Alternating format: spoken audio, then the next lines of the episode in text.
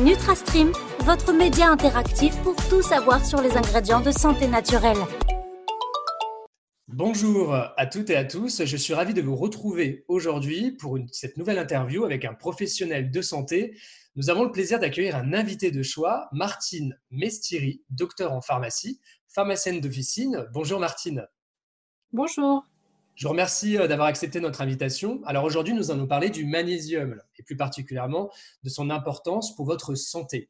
Le magnésium est en effet un minéral vital pour notre organisme et paradoxalement, il représente la deuxième carence au sein de la population française. Plus de 70% des Français manquent de magnésium et cette déficience entraîne de nombreux inconforts physiologiques.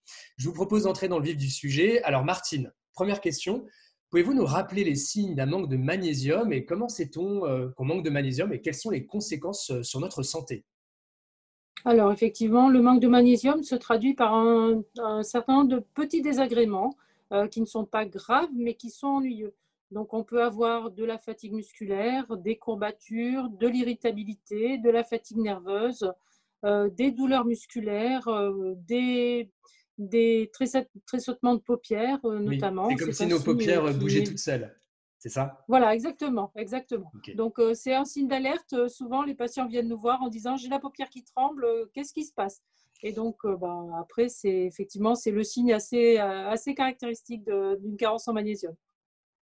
D'accord, ouais, c'est sûr que ça peut être assez pénible pour le coup.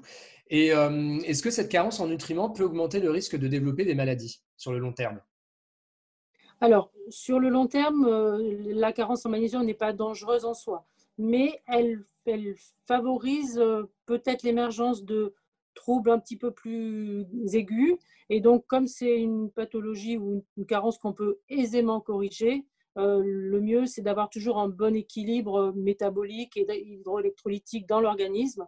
Donc, effectivement, c'est une bonne précaution de maintenir un, un pool de magnésium correct dans l'organisme parce qu'il intervient dans de très nombreuses réactions métaboliques et enzymatiques. Donc, c'est le minéral qui est le plus consommé dans l'organisme pour tout fonctionner notre corps. Entendu. Alors, a priori, euh, le stress euh, aussi, le mauvais stress consomme notre stock de magnésium. Et euh, c'est vrai qu'un manque de magnésium, en plus, fait qu'on a plus de mal à gérer le stress. C'est donc un peu un cycle vicieux, on va dire. Donc, euh, la deuxième question qu'on peut se poser, euh, Martine, c'est où doit-on aller chercher ce magnésium? Alors, la, première des sources, bien sûr, c'est l'alimentation, parce qu'il est très important d'avoir une alimentation équilibrée et variée. Donc, le magnésium, on le trouve dans de nombreux aliments. on le trouve dans les fruits à coque, dans les légumes secs, on le trouve dans les oléagineux, dans les légumes à feuilles vertes, on le trouve aussi dans le cacao. Donc mmh. euh, voilà, c'est mangeons sainement, mangeons bien, équilibré, et déjà on va recharger notre poule de magnésium. Tout à fait. Donc cacao, j'imagine le, chocolat noir. Ok. Ah oui, pas le chocolat au lait. On est proche de Noël, mais non, non, c'est bien le chocolat noir. Ouais, c'est sûr. et euh, est-ce qu'on peut faire des cures comme ça de magnésium sous forme de, de complément alimentaire? Voilà, il est conseillé de faire des cures d'ailleurs. Ça ne sert à rien de prendre un comprimé de temps en temps quand on y pense. C'est vraiment le minimum d'une cure, c'est un mois, voire deux, avec des doses, euh, disons, euh, recommandées, donc autour de 200 mg jour. Et donc, le but, c'est de faire une cure euh, minimum sur un mois qu'on peut renouveler plusieurs fois dans l'année, éventuellement, selon les besoins. Mais rien ne remplacera encore une fois une alimentation équilibrée, bien sûr. Exactement. Donc, l'assiette, on peut dire que l'assiette doit être euh, la première solution à envisager hein, euh, quand on veut euh, vraiment trouver du magnésium.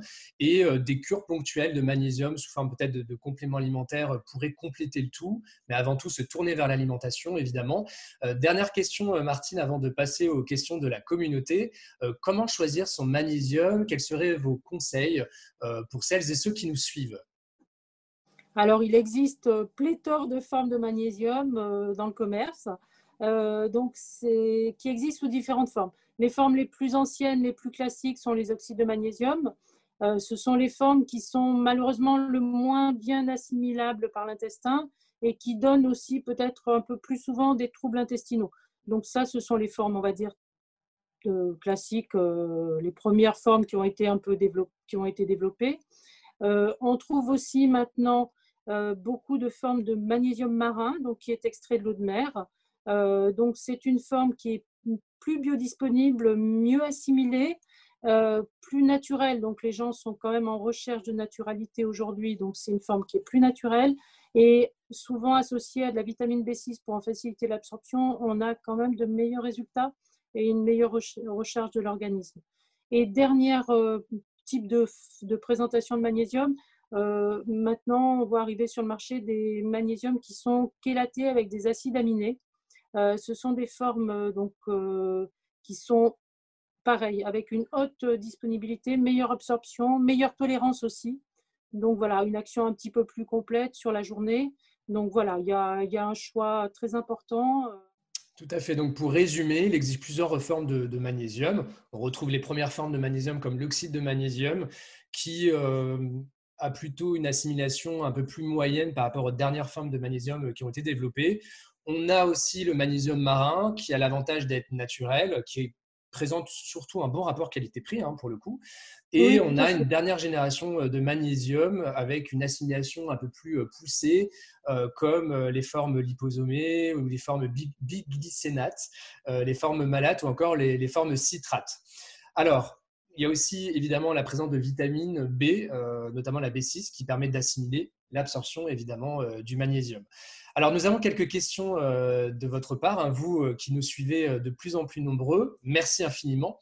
Tout d'abord, Claire nous pose la question suivante. Ne risque-t-on pas un excès de magnésium en se supplémentant? Alors, le risque est quasiment nul parce que l'organisme, notre corps va réguler automatiquement. Tout ce qui est en excès va s'éliminer par les voies naturelles. Donc, on ne risque pas d'excès sauf à vraiment à consommer des doses euh, extraordinaires. Mais l'organisme régule, euh, il est bien fait dans le sens où il régule euh, lui-même ses apports et ses besoins. Ok, donc du moment qu'on respecte les doses recommandées, voilà. tout va bien. Il faut bien sûr respecter les doses recommandées. Alors, autre question évidemment de notre communauté, donc de Mehdi, est-il utile de demander un dosage sanguin en magnésium auprès de son médecin pour savoir si on manque de magnésium?